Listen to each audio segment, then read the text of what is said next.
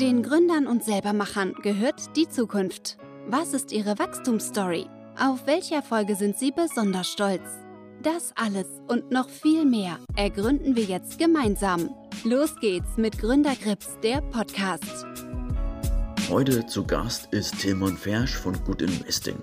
Eine Plattform, die professionelle Investoren miteinander vernetzt, aber auch Einblicke in Unternehmen bietet über die Interviews auf dem YouTube-Kanal. Ganz wichtige Elemente, um den Wissensaustausch zu fördern hinsichtlich Aktien und Investments. Wir sprechen über sein Unternehmen, über den Unternehmer Tum in Deutschland, aber auch die Aktienkultur. Natürlich ist es immer spannend zu sehen, wenn ein Investor wie Tillmann, der sonst immer andere Vorstände befragt bei Konferenzen, jetzt auf der anderen Seite steht und auf die Fragen antworten muss. Es ist spannend. Auf geht's!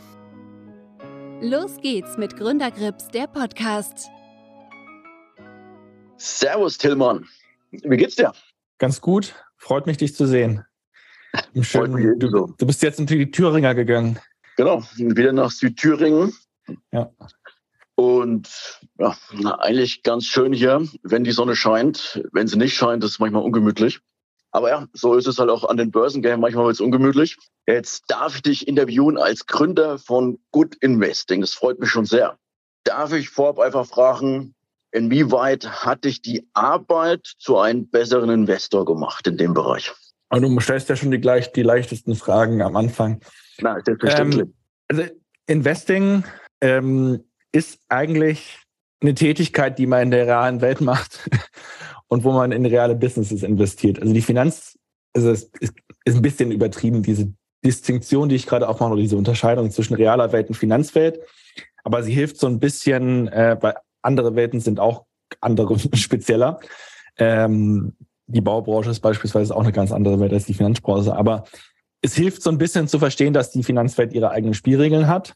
Und als Investor ja. bist du eher in der Finanzwelt angesiedelt ähm, und ziehst vielfach auch gerade bei den Vorbildern, die wir haben als Investoren, dein Wissen aus den Zusammenhängen der Finanzwelt. Und die Finanzwelt tickt einfach nach gewissen anderen Rhythmen. Du hast einen Zeitlauf, der ein ganz anderer ist. Also wenn wir jetzt hier stehen, vor einem Jahr auf den Markt geblickt hätten und heute, was sich da verändert hat, das ist hard to comprehend, wie man auf Englisch sagen würde, also schwer zu fassen, äh, zu verarbeiten. Und man hat auch in der Finanzwelt einfach ungemeine Dynamiken. Also dass dann halt mal ein 30 Prozent Einbruch kommt und sowas. Ist es einfach eine andere Dynamik. Du kannst dann auch komplett mal 50 Prozent down sozusagen sein als Aktie, obwohl das operative Geschäft einfach ganz anders läuft. Also es ist sind halt, also was man lernt, sozusagen, indem man selbst gründet. Ich bin auch in der nahen der Finanzbranche, aber sozusagen in einer gewissen anderen, anderen Positionierung mit dem Geschäft, was ich gegründet habe, ist, dass einfach die Zeitabläufe andere sind. Mhm. Weil wenn man also sozusagen mit auf den Fokus auf die Börse hat, sind viel schnellere Geschichten unterwegs, es tägliche Veränderungen. Du hast auch du kämpfst auch ein bisschen mit Robotern, die manchmal äh, Kurse bewegen und so. Also es ist schon eine andere Geschwindigkeit und das ist hilfreich beim eigenen Business, das zu lernen. Und man kriegt auch ein besseres Gefühl für die Leute, die Businesses ähm, nicht nur gründen, sondern auch beherrschen. Also diese Art von meine Toleranz dafür, dass eigentlich ein Geschäft nicht nur eine Jubelstory ist. Also an Börse wird ja, wenn es super schön läuft und alles gut ist, dann wird es ja besonders gefeiert.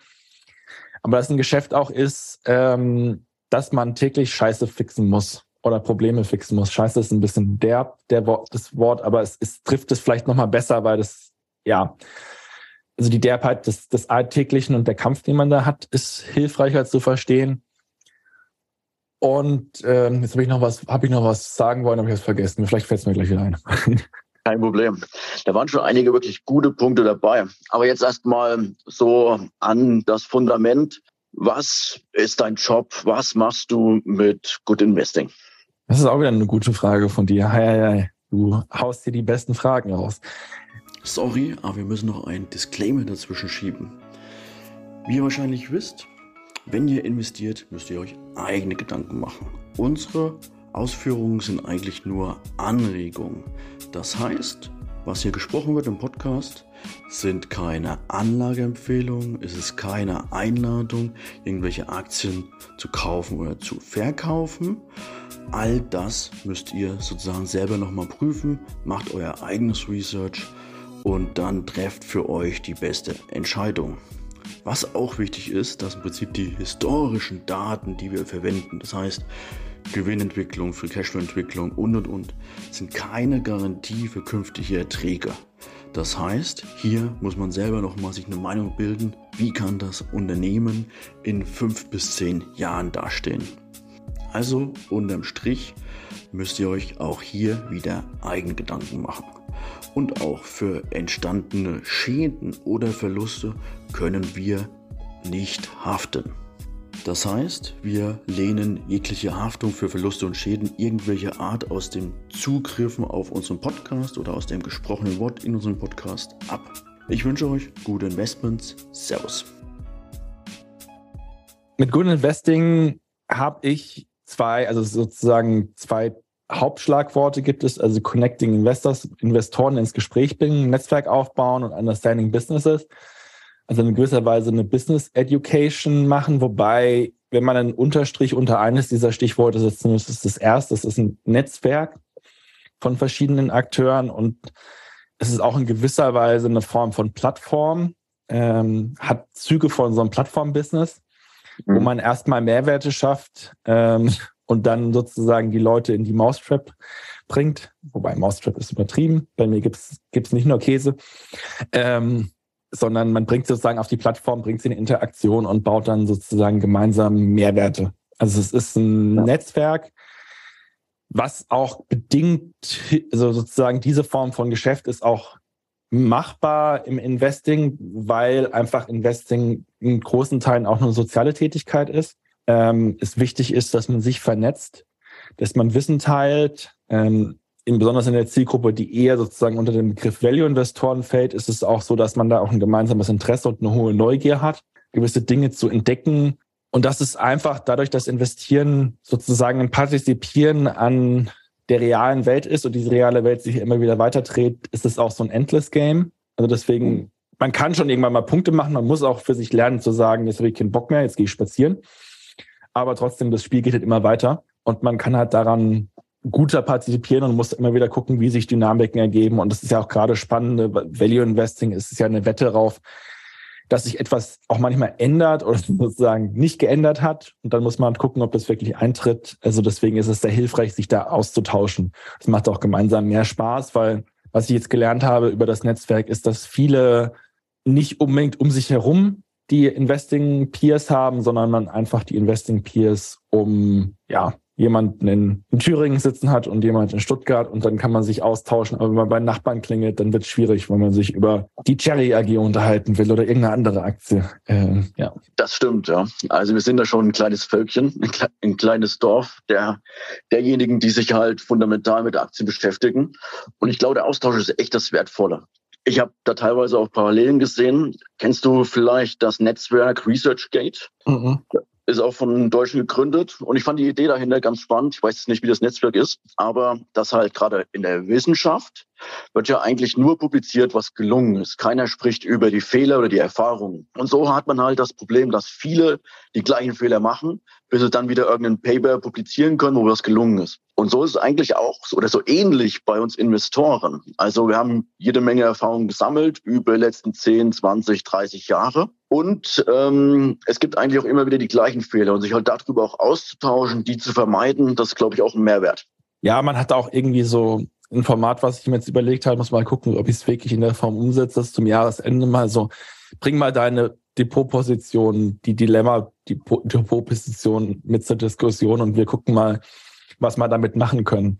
Weil es sind auch immer so, dann hat man irgendwelche Werte, die halt um 70 Prozent gefallen sind, ist gerade auch nach diesem Jahr und dann weiß man nicht so richtig, wie man damit umgehen will und dann hilft es auch mal drüber zu sprechen. Also es ist, ist hilfreich einfach, weil manche Dinge sind halt auch ja, sind so viele verschiedene Aspekte dabei, wenn man irgendwie das eigene Geld investiert und dann ist halt irgendwas, wovon man überzeugt worden, wenn man extrem viel Arbeit reingesteckt hatte und man eigentlich überzeugt ist, langfristig ist es gut, aber dann sieht man so nach dem Jahresbilanz und dann macht man so seine, seine Überblicke. Irgendwie guckt man ja, ja ehrlich, wie die Performance ist und dann merkt man, oh nein, oh nein. Ähm, ist schon spannend ähm, zu sehen. Ja. Das stimmt. Ja, aber wichtig ist immer den langfristigen Blick beizubehalten und ja, den Jahrescheck vielleicht nur als Quick-Check zu betrachten. Äh, eine weitere, vielleicht auch recht heftige Frage zu Beginn. Welches andere Startup oder Unternehmen bewunderst du und warum? Äh, jetzt bringst du mich in die Verlegenheit, 30 Namen aufzählen zu sollen ähm, und da einzelne Aspekte rauszugreifen. Nee, ich würde es eher so machen. Ich, ich würde sagen, die Bewunderung ist vielleicht das falsche Framework. Ist keine Kritik an deiner Frage, aber es ist, greift es vielleicht auf, weil im Endeffekt, jetzt bin ich schon wieder bei dieser Analogie, sind alle auf der Toilette meistens im Sitzen unterwegs, wenn sie gewisse Tätigkeiten machen und alle trinken Wasser. Ähm, von daher ist es eher so, dass man sich angucken muss, vielleicht ist es auch ein bisschen rational, also man darf schon eine Begeisterung haben und Role Models haben, aber man sollte sich eher angucken, was andere spannend gebaut haben, wo auch vielleicht auch bei einem selbst die Stärken liegen, wo man bereit ist und fähig auch wirklich ist, weil es ist ja nicht ganz einfach, gewisse Dinge von anderen Unternehmen zu integrieren, aber das sozusagen in sein eigenes Modell zu integrieren. Unternehmertum ist ja, es gibt ja schon so eine also Lektüre, die so ein bisschen das Ganze nach oben hypt und Bewunderung und die tollen Unternehmer und dann hast du da noch den Titel in dem irgendeinem Wirtschaftsmagazin und so weiter. Im Endeffekt ist es ja auch alles sehr menschlich und hat alles seine Pfade und da sollte man eher hingehen und gucken, was sind erstmal die eigenen Stärken und was macht es Sinn, in das eigene Modell zu integrieren? In dem Sinne kann man dann diese Bewunderung auch nochmal zum Ausdruck bringen. Und im Endeffekt ist Unternehmertum ja auch nur ein Teil, eine Rekombination von vielem, was schon da ist. Wenn man sich mal die Geschichte des iPhones anguckt, da gibt es so eine lustige Story über eine finnische Firma, die eigentlich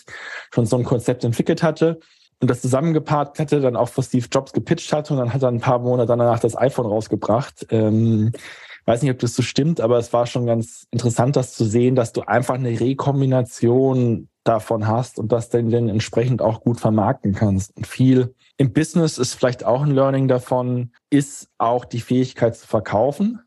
Also wenn man sich Software as a Service Unternehmen anguckt, ist es oft so, dass die drei Verkäufer auf einen Programmierer haben. Mhm. Ähm, dass man auch die Fähigkeit hat, das an den Markt zu bringen, in einer gewissen Art und Weise. Das ist so ein Thema, was ich spannender finde, dieses sozusagen die Vermarktung und die Wichtigkeit von Vermarktung, wirklich gute Unternehmen aufzubauen, ist vielleicht ein Aspekt, wo ich immer noch davor stehe und mir denke, wie kann ich das auch machen? ja, also ja, das, das ist, ja. Das ist echt ein wichtiger Punkt. Also es, die besten Lösungen helfen nichts, wenn man es halt nicht vermarktet bekommt. Gell? Mhm. Das heißt, die, ähm, ich zitiere mal den Herrn Wörth aus Baden-Württemberg. Äh, der meinte auch, also das Wichtigste oder die, die Wertschöpfung seines Schraubenladens ist eigentlich der Vertrieb. Mhm. Die sorgen dafür, dass es, die einfachen Produkte an den Markt kommen, an den Mann kommen und dadurch halt Mehrwert generieren. Ja, also das ist, ein, wenn man halt gut, also ja, Vertriebsorganisationen sind extrem wichtig. Ähm, gleichzeitig kommt es auch ein bisschen drauf an. Manchmal verkauft man auch ganz gut, indem man sozusagen nicht vertrieblich unterwegs ist. Wenn man sich das nach Frankreich guckt und die Luxusunternehmen anguckt, die sind jetzt da nicht so massiv vertrieblich unterwegs, äh, sondern die haben sozusagen diese Brand über Jahrzehnte geschaffen und ähm, ja, sind ganz spannende unterschiedliche Modelle, die dann die, die Fähigkeit schaffen in den einzelnen Märkten. Das stimmt, ja. Also bei denen ist es ja die hohe Qualität und die geringe Absatzmenge und das macht die Sache sehr begehrt. Aber ja, spannend. Ähm, lass uns, gib uns mal einen Einblick, was dich eintreibt und was dich auszeichnet. Neugier ist sozusagen das Erste, was bei mir hochkommt. Also ich habe das hier auch nochmal liegen. Äh, du kannst es wahrscheinlich sehen, die Zuschauer nicht. Das ist der sogenannte Clifton Strength Test. Den will, will ich nochmal in der Community promoten. Deswegen habe ich ihn mal ausgedruckt. Eigentlich drucke ich gar nicht so viel, aber ähm, bei dem hat man so eine Möglichkeit, ich würde dem auch jedem Gründer mal empfehlen zu machen.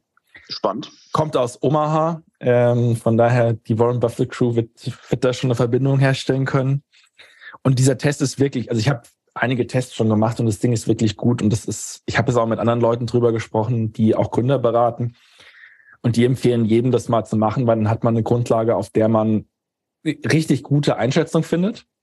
Und die Idee von diesem Test ist so ein bisschen diese Stärken in den Vordergrund zu rücken und diese Stärken zu stärken, also so ein bisschen Compounding-Gedanke. Aber zurück zu dem, der Ausgangsfrage bei mir ist es Wissbegieren, nennt sich dieses, diese, diese Charaktereigenschaft oder Neugier. Das ist so ein bisschen das, was mich antreibt.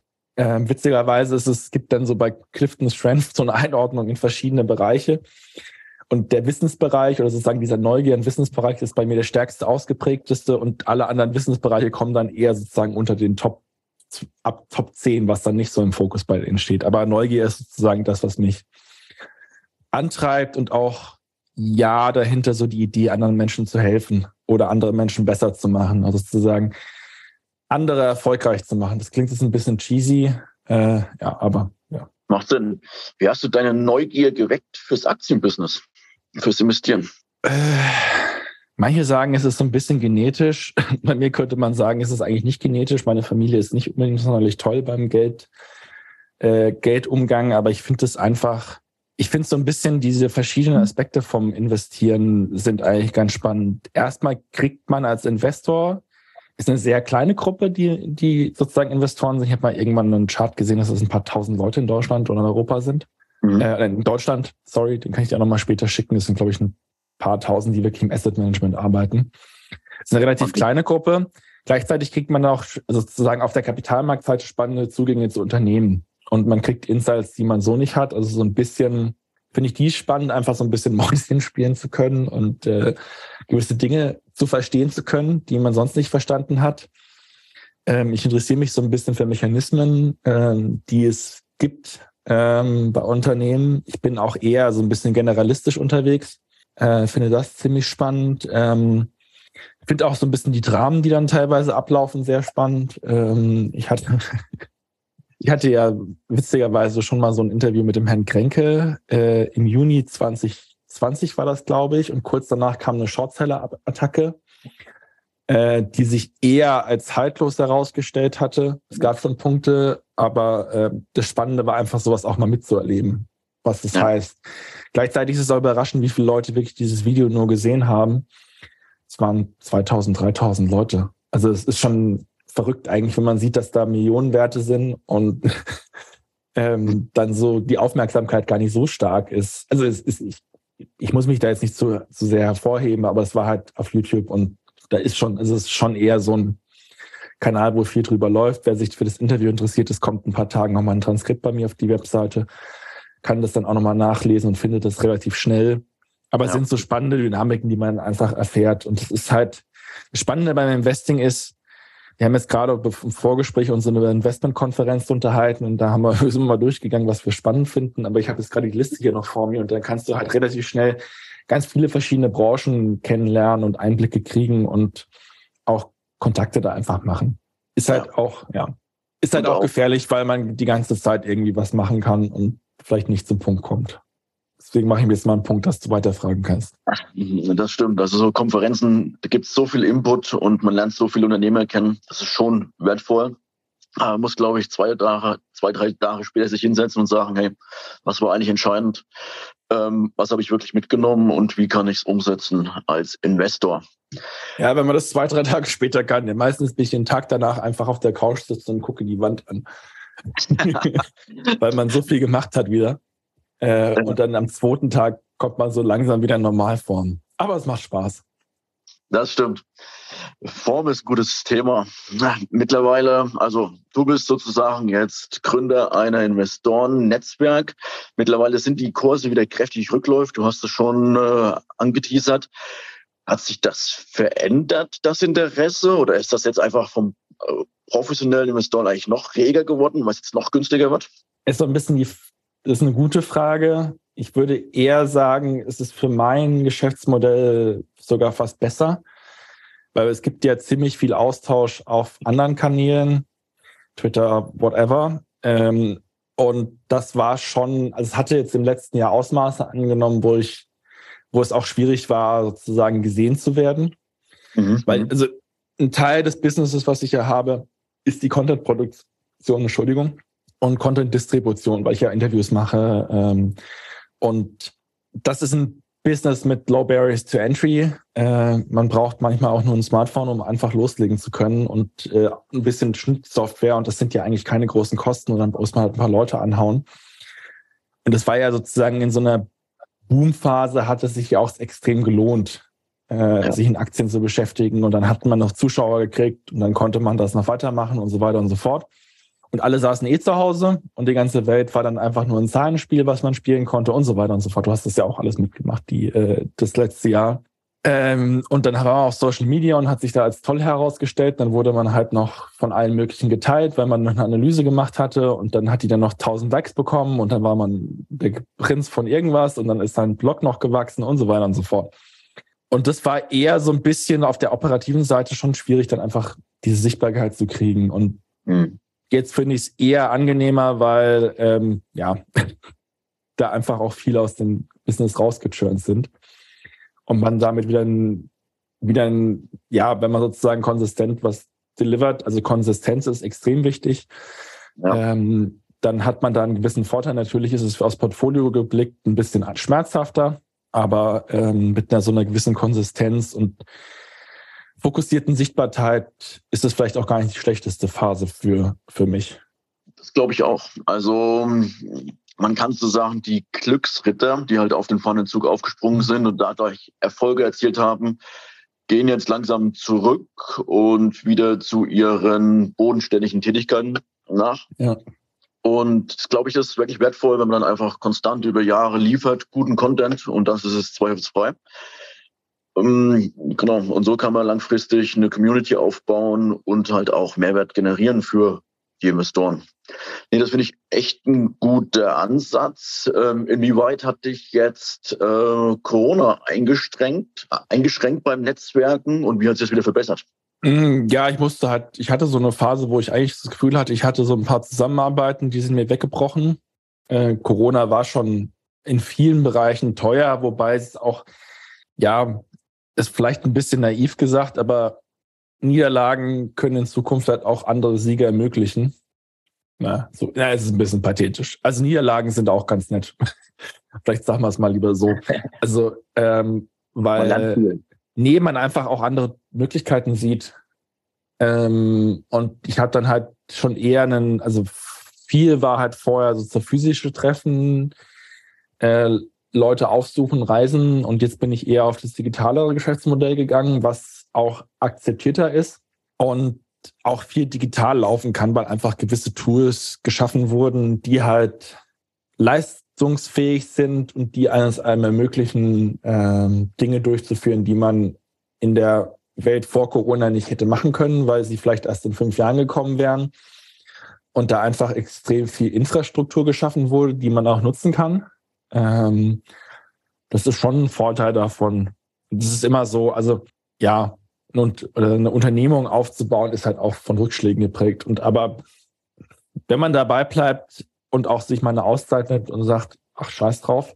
Also nicht scheiß drauf, sondern einfach sagt, ich mache jetzt was anderes, guck mal bei andere Sachen, dann kann es auch Chance sein. Also man muss halt gucken, dass es einem nicht das Genick bricht. Ähm, aber das ist, ja.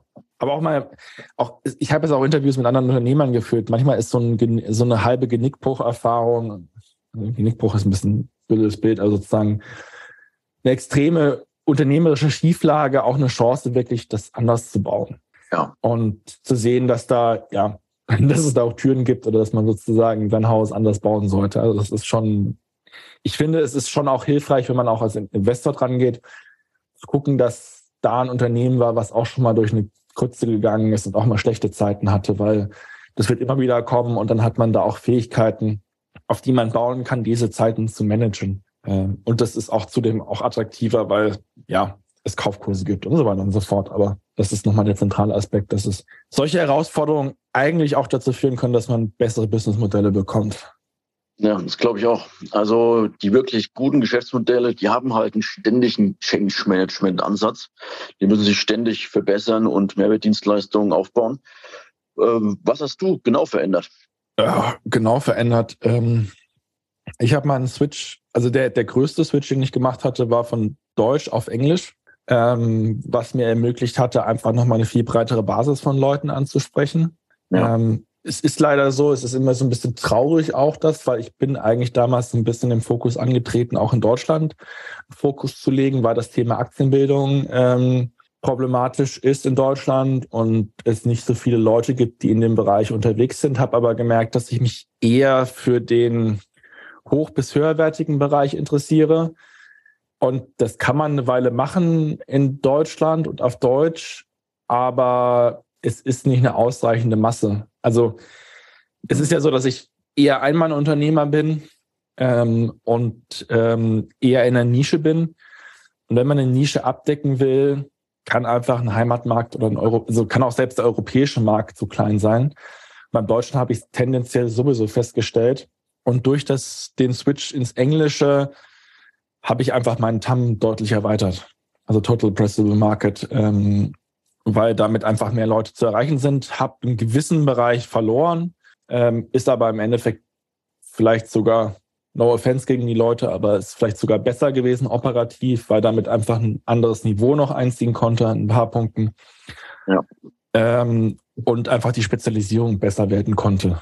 Äh, und einfach auch neue Kontakte dazu kommen und man den Mehrwert auch erhöhen konnte. Also von daher war das so die größte, die größte operative Änderung, aufs Englische zu gehen. Ähm, ich mag weiter die deutsche Szene sehr, sehr gerne und ähm, freue mich auch über den Austausch immer, aber im Deutschen ist es halt die Zahl der wirklich guten Leute einfach auch, wenn man sozusagen sich auf Talente oder auf, auf sozusagen Leute, die wirklich in der Investmentbranche was reißen wollen, fokussiert, ist es auch nur begrenzt möglich, weil du hast einfach Strukturen, die gewisse Dinge nicht ermöglichen, die du vielleicht woanders ermöglichen könntest und so weiter und so fort. Das ist, geht aber vielleicht zu weit, weil, ja. Ja, nee, gebe ich dir absolut recht. Ähm, es ist eindeutig ein viel größerer Markt jetzt. Und ich glaube, es ist auch spannend. Also es hat ein, ist ein hohes Niveau, ein größerer Markt und glaube ich langfristig hat das wirklich Zukunft. Wir müssen leider halt anerkennen, dass die Aktienkultur in Deutschland nicht so weit fortgeschritten ist und vielleicht halt auch jetzt wieder ein bisschen zurückgeht durch die fallenden Kurse. Ich bin mal gespannt, wie es da weitergeht. Ja, Aber, wobei man auch, also man hat jetzt auch eine Erweiterung des Marktes in der jungen Generation, bei der eine deutliche Offenheit da ist. Ähm, und ich glaube, da hat man schon ein bisschen Generationsshift. Es ist halt einfach, es ist ein Kulturwandel, den du machen musst. Und ich habe einen gewissen politischen Hintergrund. Kulturwandel durchzuführen, es sind halt Geschichten von 20 Jahren. Und für diese Zeit muss man sich halt auch einen Cashflow sichern. Ähm, und ich habe das Gefühl, was ich auch überraschend fand, dass ich schon viel gehört habe, es geht um Aktienkultur und Aktienkultur fördern. Wir sind ja beide immer wieder sozusagen für das sehr offen. Aber die wirkliche Unterlegung des operativen Aktienkulturförderns, was Kulturprogramme heißen würde, ist halt, beschränkt sich halt, ich gebe mal irgendwie einen Tausender hierfür aus. Und wenn du wirklich einen Kulturwandel machen willst, als Aktionäre, kannst du dich zwar immer wieder aufregen, dass du, das wird zum kleinen Rand, dass die Kultur so schlecht ist, aber dann musst du halt auch Geld auf den Tisch legen und sagen, ich will die Kultur ändern.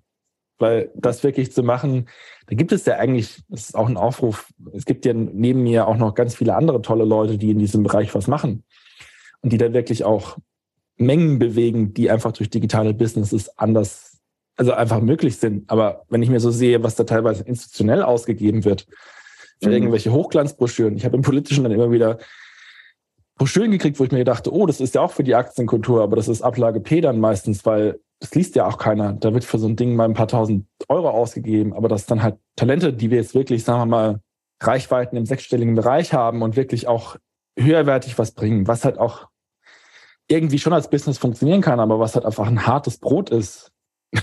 Ja. Da nicht das Geld zu allokieren, ist auch immer faszinierend, aber das sind institutionelle Logiken. Ähm, ja, vielleicht hört es ja jemand. Äh, ich freue mich da gerne zu beraten mit dir, hoffentlich, äh, dass man da nochmal mehr Impact kriegt. Aber es ist ja überraschend, wie schlecht die Kapitalallokation auch ist, obwohl immer die großen Schimpftiraten da sind. Das stimmt. Da bin ich ganz bei dir. Du meintest äh, Cashflows sichern. Wie machst du das? Also ähm, wie gehst du rein hinsichtlich Cashflow und Einnahmeströme? Ähm, ich habe lange, lange, lange überlegt und ich hatte auch das Glück, dass ich, ja, da darf ich auch nochmal Danke sagen dem Brand, dass ich dann auch eine gewisse Unterstützung bekommen habe ähm, aus diesen Ideen und auch noch zusätzlich noch einen Job hatte, wo ich das mir leisten konnte, äh, wo ich dann auch ähm, fair bezahlt wurde und das sozusagen machen konnte. Aus einer Richtung, die auch immer überraschend ist für einige Investoren, egal. Ähm, aber für mich ist jetzt die, also die Idee ist möglichst, also das Spannende bei so einem Online-Business ist ja, dass du ein relativ asset-leites Business hast. Also bei mir sind es ja vielleicht ein bisschen mehr Assets, äh, weil ich schon auch immer auf Qualität achte, aber ein Mikrofon, was du halt mal gekauft hast, hält halt auch deine zehn Jahre und dann hast du halt Anfangsinvestitionen, die höher sind. Und mit der gewissen Qualität kriegst du auch vielleicht andere, andere Mäuse, wenn du den besseren Käse bietest und so weiter. Ähm, du hast dort einen gelbes, gelben Pullover an, deswegen denke ich die ganze Zeit an den Käse. Entschuldigung. Ja, oh, jetzt macht das Sinn. Ja, das ganze Zeit, ich mag eigentlich Käse nicht so, aber na gut. Ähm, ähm, ja, zurück zum Thema. Also deswegen ist es eher ein Asset-Light-Business. Ähm, dadurch gehe ich jetzt auch eher dazu hin, zu gucken, dass ich möglich, also ein bisschen so ein Mix aus so einem Plattformmodell. Plattformen kennst du ja, also Spotify ist vielleicht das aktuellste Beispiel. Die bieten halt immer wieder auf ihrer Plattform für einen kleinen Beitrag richtig guten Content an und verbessern das und verbessern die Experience und verbessern die Experience und verbessern die Experience. Und dann haben wir einen gewissen Punkt erreicht, wo sie die, das, die Gebühren raisen können ist nicht unbedingt meine Strategie, sondern meine Strategie ist es eher so ein bisschen offenes Modell zu fahren, so ein bisschen in Richtung Wikipedia gehend, dass man verschiedene Leute mitnimmt, äh, einbindet, auch wirklich die Bedarfe der Leute abfragt, also viel nachfragt, äh, nachfragt. Mhm. Fragt ist äh, Baden-Württemberg-fränkisches Deutsch. Ähm, und einfach auf der Basis Lösungen bietet und Probleme löst und ähm, ja, auch guckt, dass man die entsprechenden Sponsoren finden, die vielleicht von der Mission, die man hat, profitiert. Also es ist ein ständiges Gucken nach Win-Win und auf der Basis dann oder Mehrwerten, wenn man es so nennen will, ja. äh, und auf der Basis dann Cashflows zu schaffen und dann halt eher die Idee, so einen Mix aus größeren als auch kleineren Cashflows zu bauen. Also so die, man findet nicht den einen Kunden, der einem die sechsstellige Summe gibt, die man haben will, ähm, sondern man sucht, versucht sich eher zu suchen, eine Reihe von Kunden, die halt bereit sind, kleinere Beträge zu geben und damit sozusagen das zu schaffen. Aber das erfordert halt auch extrem viel Mehrwertschaffung. Ähm, Absolut. Thema Mehrwert ist ein wirklich ein guter Punkt. Wo willst du da stehen in fünf bis zehn Jahren? Also was ist noch zu erwarten? Oh, keine Ahnung. Ähm, ich, ich merke, dass es, also ich habe jetzt vor ein paar Tagen auch mit einem anderen Gründer geredet und der ist acht Jahre jetzt im Business und der hat jetzt gesagt, er guckt sich zum ersten Mal die, die, die PL an, so richtig. Er hat halt geguckt, dass er ein schwarzes, schwarzen Null macht und ähm, damit überleben kann. Und jetzt guckt er sich die Optimierung dafür an. Deswegen ist meine Antwort vielleicht ein bisschen flapsig dazu, aber ähm, es gibt schon so, also mein Ziel ist es einfach, also der Fokus liegt jetzt auf Investmenttalenten bei mir, ähm, die zu begleiten, in ihrer weiteren Reise vielfach auch, also, oder Tendenz oft auch Richtung Fondsmanagement. Mhm. Muss aber nicht Fondsmanagement sein. Ich habe auch eine Reihe von Leuten, die einfach Businesses bauen auf der Plattform, die auch vielleicht Mehrwerte noch kriegen können. Und man muss einfach eine Reihe von Experimenten ausprobieren. Und irgendwann kommt man dann auch zu einem Kern von Systematiken, die laufen. Und die muss man halt tun. Das ist eher sozusagen es ist immer so eine schöne Frage, wie wirst du in fünf bis zehn Jahren sein? Ich glaube, man muss es eher auf die fünf Jahre runterbrechen. Und manchmal ist es auch so, dass du Phasen hat, wo man eher gucken muss, dass einfach alltäglich der Käse läuft. ja. Und das ist eher so die Antwort darauf. Also an sich ist es, als Investoren tendieren wir schon in die Richtung zu gehen, aber dass man in dieser, nochmal um dieses Investoren-Gründer-Ding zu machen, in dieser Lage zu sein, dass man dafür eine Antwort geben kann, die auch PR oder Sales kompatibel ist, wie man auch bei Investorengesprächen manchmal merkt. Also ein Investorengespräch ist ja oft ein Sales Pitch. Das wirklich glaubhaft und zu erfüttern und daraufhin zu optimieren, das ist schon ein großes Privileg. Das ähm, kann ich mir vorstellen. Und da müssen auch schon viele Dinge gut laufen. Also es ist eher so gucken, ja, dass der Laden läuft. So, erstmal. Und dann auf der Basis, es ist ja auch, es ist vielleicht auch ein bisschen die nichts gegen deine Frage, die eigentlich gut ist, aber es ist ein bisschen die falsche Annahme des Unternehmers als des Kapitäns, der am Steuerrad sitzt und alles steuert. Ja. Es ist ja eher so, dass ich sozusagen in der Form, wie ich das Unternehmertum verstehe, ist, ich bin Ermöglicher. Also ich habe verschiedenste Gruppen und versuche die Bedürfnisse zusammenzubringen und versuche auf der Basis Mehrwerte zu schaffen. Es ist eher so eine kontinuierliche Ansammlung von Fragen, Fragen, Fragen, Fragen, Fragen. Und auf der Basis Lösungen zu bauen, die mehr oder weniger gut sind und aus dieser Basis Systematiken zu bauen, die mehr oder weniger skalierbar sind. Manches ist auch nicht skalierbar, ähm, aber ja, sozusagen auf diesen Basen äh, Strukturen zu bauen. Nachvollziehbar. Du hast nachweislich öfters Unternehmergespräche, sprichst auch mit Gründern. Hast du irgendwelche Mentoren, die dich auf deinem Weg begleiten oder Vorbilder? Ähm, da ich ja Generalist bin und neugierig bin, bin ich an den Punkt auch gekommen, wo ich sage, so eine Mentorenbeziehung ist ja eigentlich so eine One-on-One-Beziehung, die verstetigt wird. Und in gewisser Weise habe ich sowas, aber es sind eher Austausche mit einer Reihe von Leuten, die ich gar nicht mal als Mentor bezeichnen würde. Ein Mentor und Mentee hat ja eine gewisse Hierarchisierung, sondern äh, Klar, Klarkommer und Klarkommi oder Klarkommis und Klarkommis würde ich es eher bezeichnen. Also wir sind ja alle irgendwie in alltäglichen Wursteleien kämpfen den Käse oder was auch immer. Ähm, ja, nee, schlechte Bilder. Ähm, also wir sind alltäglich einfach eingebunden in ähm, Herausforderungen und da gibt es gewisse Leute, von denen man einfach was lernen kann und wo man merkt, dass es einem was bringt und das gerade integrieren kann. Aber ich habe jetzt nicht so eine Mentoring-Beziehung. Also es hat die schon, aber es ist auch so, dass ja, also dass das Spiel ja so ungemein dynamisch ist, was wir spielen und dass da immer wieder neue Herausforderungen kommen und dass da gewisse Inputs einfach Sinn machen und man einfach Gespräche führt und eine gewisse Offenheit hat. Aber ich glaube nicht, dass es da die einen oder wenigen gibt, die da weiterhelfen können. Was man vielleicht sozusagen als Deutscher so ein bisschen schwierig sich tut, als Deutscher will man ja immer Herr der Lage sein oder sozusagen das kontrollieren zu können. Ich glaube, da muss man sich jetzt nicht äh, so den Oberanspruch machen. Das stimmt. Aber wenn du jetzt sozusagen die Position eines Mentors einnehmen sollst, was würdest du anderen Gründern raten? Was sollten sie vermeiden? Also oder welchen Tipp gibst du anderen Gründern mit auf den Weg? Ich gucke gerade auf meinen Strength-Test und da ist der zweite Punkt die Einzelwahrnehmung.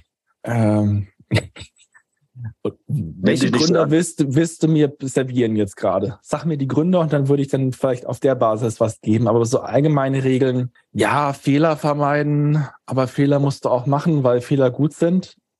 Ja, weil du lernst irgendwann den gewissen Schmerz muss man auch durchmachen und man hat es dann verinnerlicht, weil man will zwar nicht den Fehler machen, aber man will halt auch, wenn man so einen Fehler mal durchgemacht hat körperlich, ist der halt auch im Körper drin. Dann entwickelt sich sowas wie, nein, nicht auf die Herdplatte langen schon wieder. Ähm, zu gucken, also man muss, also ich weiß nicht, ich glaube, was ich gelernt habe im positiven Sinne, man muss sich klar sein, wer man ist ja. und was seine Stärken sind. Und man muss gucken, das Business auch kohärent zu dem zu bauen. Ist eher so ein Wunsch. Es gibt ja verschiedene Antriebe, aus denen man Businesses baut. Und da ist ja auch manches aus familiären Strukturen oder aus Ohnmachtsgefühlen oder was auch immer äh, herauskommt, ähm, was dann dazu treibt, vielleicht auch Dinge zu machen, die man, die man selber nicht ist. Und dann ist es vielleicht sinnvoller, einfach sich klar zu werden, wer man ist, was die eigenen Stärken sind und auf der Basis den Fokus zu legen. Ähm, und nicht versuchen, was zu achieven. Das kann man zwar machen, aber dann ist man halt auch nicht wirklich happy. Ähm, und eher sozusagen zu gucken, wer man ist, wo die Stärken mhm. liegen ähm, und darauf zu optimieren. Und das ermöglicht auch den ganzen Kampf zu machen, den man als Unternehmer hat. Tillmann, vielen Dank fürs Gespräch. Ich meine so eigentlich wirklich eine runde Sache. Willst du noch irgendein Thema ergänzen? Haben wir irgendein Thema aus deiner Sicht noch nicht bearbeitet? Ja, ich glaube, vielleicht das Thema des Durchhaltevermögens, äh, was ich so ein bisschen und zwischen den Zeilen schon angesprochen habe. Also es ist schon auch vielleicht auch zu dem Thema der Zeit zurückkommt gerade wenn man aus der Investing-Szene kommt, will man eigentlich relativ schnell Erfolge sehen und man wünscht sich, dass relativ schnell Dinge passieren. Aber ich habe das Thema, das erzähle ich auch vielfach, vielleicht kennen das schon einige, die hier zuhören. Ähm, ich habe so eine meine Abschlussarbeit über die Berlin Fashion Week gemacht, von dem Diplomstudiengang, den ich hatte. Spannend. Und da war ein Beispiel so die kleinen Modeunternehmer, die dann ihre neue Modelabel starten, bis wann die denn am Markt wahrgenommen werden. Das erste Jahr kommen sie auf die Messe, es interessiert sich keine Sau für sie. Mhm. Das zweite Jahr interessieren sich vielleicht ein paar für sie. Im dritten Jahr fängt es so langsam an, dass sie Geschäft machen. Und dann im vierten Jahr oder fünften Jahr wird es weiter. Oder das Beispiel von dem Bekannten, der zwar jetzt ein Geschäft aufgebaut hat, aber im achten Jahr erstmal anfangen kann, die P&L sich anzugucken und gucken, was seine Cross-Margin ist und wie er das optimiert. Viel ist einfach zeitbrauchend und man muss diese man muss diese Zeit einfach nehmen, die beim Unternehmertum eine Rolle spielt. man muss da auch, ich denke, es gibt auch Phasen der Über- und Unterbesetzung. Also Phasen, wo man einfach extrem viel macht und richtig viel macht. Es gibt auch Phasen, wo man sagt, ich bin jetzt mal zwei Wochen weg und oder zwei Wochen halt nur auf Sparflamme, ähm, die man nehmen muss als Unternehmensaufbauender, weil man auch diese Kraft braucht, dieses langfristige Spiel zu spielen. Ähm, und ich denke, dass es ja einfach drei, vier, fünf Jahre braucht, bis dann ein einigermaßen System steht. Ja. Und alles, was da viel schneller geht und viel schneller skaliert, ist auch echt ein Privileg. Und es ist echt ein Luxus. Und das ist ähm, eher die Ausnahme als die Regel. Ja. Das ist also, ein super schönes Schlusswort. Halt, Unternehmertum braucht Zeit, gell? um das nachhaltig zu machen. Und die, die Zeiterwartungen, die man da hat, also man muss auch sagen, wir kennen das ja so ein bisschen aus, also so der Zugang, den wir beide vielleicht haben aus der VC-Brille oder aus der Brille von den Finanzinstitutionen. Da ist auch viel einfach optimiert, um nach gewissen Phasen einen Exit zu schaffen. Und das macht man per Window Dressing. Und dann schafft man auch Strukturen, die in der Form des Wortes ausgedehnt äh, nicht nachhaltig sind, ähm, weil ähm, gewisse Dinge, gerade wenn man sie skalieren will, Human Resources ist so ein Beispiel. Wenn du das skalieren willst, von einem Unternehmen, wo du fünf Leute hast, zu 100 Leuten, zu 200 Leuten, zu 6000 Leuten, das sind einfach andere Systeme, die du da bauen musst. Und andere Differenzierungen und auch gerade diese ja, Maintenance oder Care Work in die Institution hinein, die musst du ja auch hinkriegen. Also das ist schon, schon wichtig, ähm, da auch den Fokus drauf zu legen. Und das sind einfach Prozesse, die Zeit brauchen. Naja. Das ist vielleicht auch das, in dem man eher denken muss. Deswegen ist dieser fünf bis zehn Jahres Rhythmus gut, aber gleichzeitig sind es halt auch immer wieder Aufgaben, die sozusagen sich als Unternehmer bist du im Idealfall ja Soldat und General gleichzeitig. Ja. Also du musst wirklich mal an die Front und da den Kampf ausführen. Aber du musst dann auch fähig sein, sozusagen äh, zum Feierabend nochmal auf die Karte zu gucken und dann zu sehen, wo die nächsten Schlachtfelder sind und da die Zeit zu allokieren. Ähm, und beide Tasks beherrschen so ein bisschen. Also und irgendwann musst du auch von dieser Front weg und dann halt gucken, wo deine Stärke ist. Und du musst dir erstmal leisten können, zu gucken, wo deine Stärke ist und darauf zu allokieren. Und dann musst du auch die Leute finden, die du dann sozusagen an deiner Stelle an die Front schickst und die dann halt bessere Effizienzen bringen. Ach ja, das ist ein schönes Thema. Man hat ja, immer was zu tun. Das ist absolut. Also, das sieht man ja teilweise auch bei schnell wachsenden Unternehmen. Zu schnell darf nicht sein. Also über also sagen wir mal, für mich jetzt als Investor ist so die Regel, wenn sie schneller wachsen als 20 Prozent, irgendwann geht die Kultur verloren und irgendwann löst sich dann halt der Erfolg in Luft auf. Aber hingegen, wenn sie irgendwie zwischen 10 und 15 Prozent jedes Jahr wachsen, fühle ich mich deutlich wohler. Ich würde es jetzt nicht mehr zu einer klaren Regel machen, weil es kommt auch ein bisschen auf die Basis an, die man hat.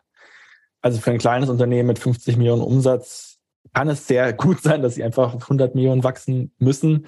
Aber ab einer gewissen Größe wird es dann halt auch schwierig. Ähm, und ja, man muss diesen Unternehmen auch die Zeit geben, diese, diese Pausen zu machen, dieses Durchschnaufen, das Reorganisieren und so weiter und so fort.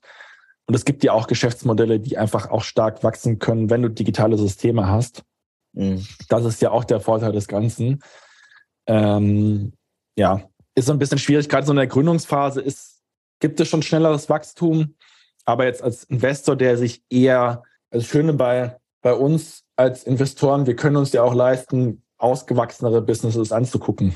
Reifere Unternehmen, ja. Und wenn man die äh, sich auf die fokussiert, dann ist es auch unrealistisch, dass reife Unternehmen um 20, also über 20 Prozent wachsen oder nicht unrealistisch, aber es ist schon ungewöhnlich, weil du hast ja da schon einfach ähm, Strukturen, die eine gewisse Größe produzieren.